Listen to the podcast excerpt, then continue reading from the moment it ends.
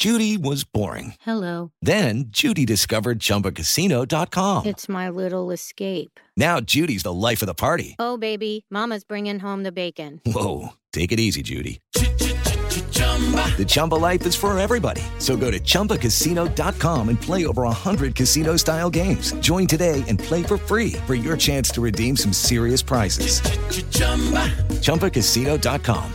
No purchase necessary. Void where prohibited by law. 18 plus terms and conditions apply. See website for details. Este es el podcast de Alfredo Romo. 889noticias.mx.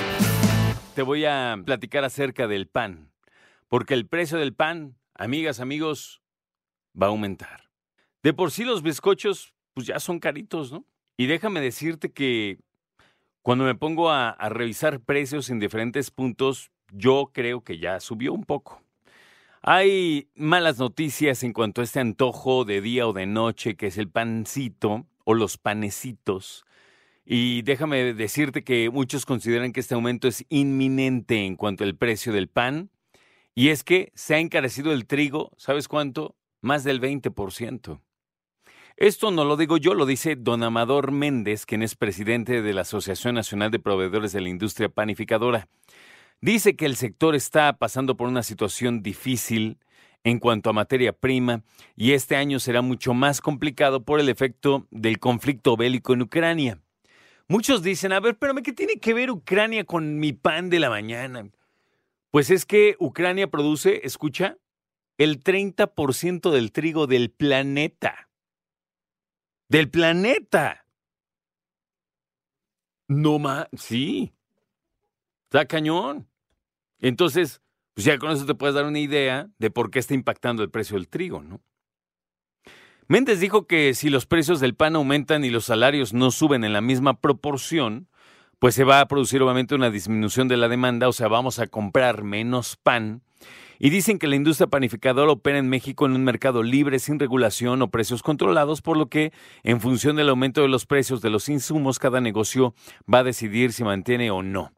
Dicho de otra manera, porque sube el trigo, va a subir el pan. ¿Y la gente va a dejar de comprar pan? No, más bien va a comprar menos pan. Y va a dejar de comprar, yo creo, eso es lo que yo pienso, más pan de dulce que realmente bolillos o teleras. Y ahí va a estar la cosa. Y como no es un precio controlado, fíjate esto, ¿eh?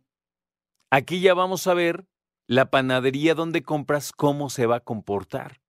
Si va a ser empática con el consumidor y no va a subir tanto, o si dice, pues perdón, a mí me están subiendo el precio, pues yo subo el precio, ¿no? ¿Dónde compras pan? Las panaderías, fíjate, es complejo porque el arte de hacer pan ha evolucionado también. No me refiero a a lo mejor a la forma y a la variedad de los panes, pero sí en algunos eh, ingredientes. A lo mejor ya ahora hacen algunos panes, yo creo que ya los has visto, que usan menos azúcar o que endulzan de otra manera. Y eso me parece interesante.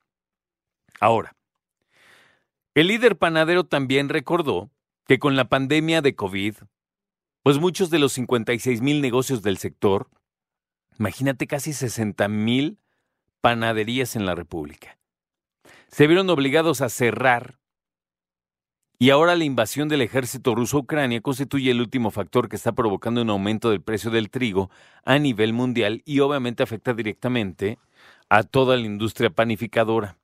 El pan en México es una joya, ¿eh? además de ser rico es variado y además es eh, una influencia importante en el mundo con más de, escucha, dos mil variedades diferentes de pan. Es un récord en el mundo la cantidad de pan que existe en México. Y que, también hay que decirlo, no habría pan si no hubiera llegado toda la influencia europea a nuestro continente. Escucha esto. ¿Cuánto pan crees que comas al año? No lo pienses en piezas, piénsalo en kilos. ¿Cinco kilos, crees? ¿Sabes cuánto se echa en promedio per cápita, o sea, por cabeza en México al año? No me lo van a creer. 33.5 kilos de pan. ¿Cuántos, ¿Cuántos bolillos te echas en un desayuno? Un desayuno de sábado tranquilito, porque entre semana no sé, pero que te eches un huevito con jamón, bolillos eh, hoteleras, no de dulce. Dos bolillos René con chilaquiles. Hassan, uno. Yo, uno. Pero yo me echo un pan de dulce. Entonces yo me echo dos piezas. Híjole.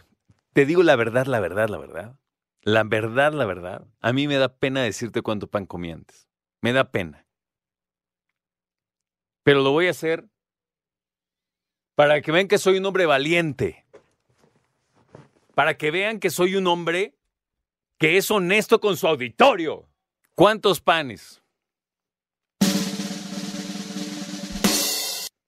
A ver otra vez, René, porque practica ese tambor, hijo. Te lo regalé hace como seis años y ven nomás. Hazlo bien. Un pan diario dulce. ¿Qué es un montón? ¿Un pan de dulce diario? Es un montón. A mí me da pena. Ahora nada más de dulce. Más un bolillo diario. Un bolillo diario y un pan de dulce sí llega a echarme, ¿eh? Y te estoy hablando del año pasado.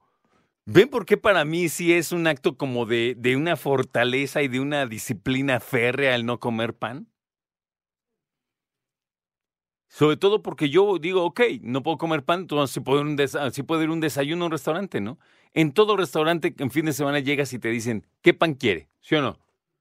Por lo menos en donde yo voy, siempre así, un charolón aquí cargado entre tres meseros. No, pues no. Escucha a Alfredo Romo donde quieras. Cuando quieras. El podcast de Alfredo Romo en 889noticias.mx.